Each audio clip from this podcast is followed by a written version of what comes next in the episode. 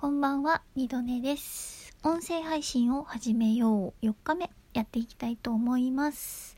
早いもので明日で最後ですね。えっ、ー、と、4日目の今日はですね、続けるコツについて3分トークしていこうかなと思うんですけど、私が思う音声配信を続けるコツはですね、好きな番組を見つける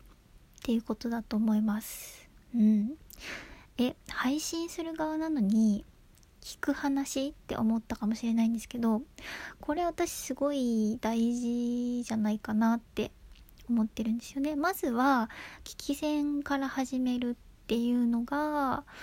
うん配信始めたいなって思ってる人でもいいんじゃないかなっていうふうに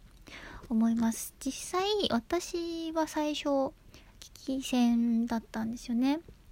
でその好きな番組ができると何がいいかっていうと例えばラジオトークだったら毎日アプリを開くようになるんですよ。聞きたいトークがあるから。でそうやってこうアプリに触る頻度が上がると多分配信も続けられるししやすくなるんじゃないかなって思います。あとですね好きな番組できれば何個かあったりするといいと思います。これはですねいろんな番組聞いてると私がそうなんですけど例えば誰かのトークをラジオトークだったら誰かのトークを聞いて同じテーマについてあ私もこう思うなとか私だったらこういう話したいなって思ってそのまあアンサートークって言ったりもしますけど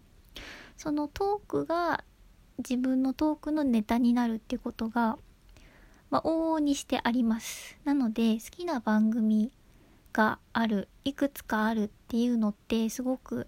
続ける上でも大事配信者としてね配信する側で続ける上でもすごい大事なんじゃないかなって思ってます。じゃあ好きな番組どうやって見つけるかっていうとこれはもう検索するしかないです。最初はまあ公式番組から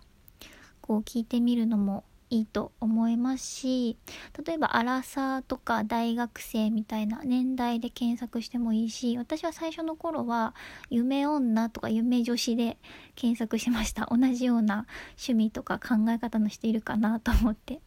うん、あと私だったら OL とかねそんな感じでいろいろ検索して是非あなたの好きな番組をまずは見つけてみてください。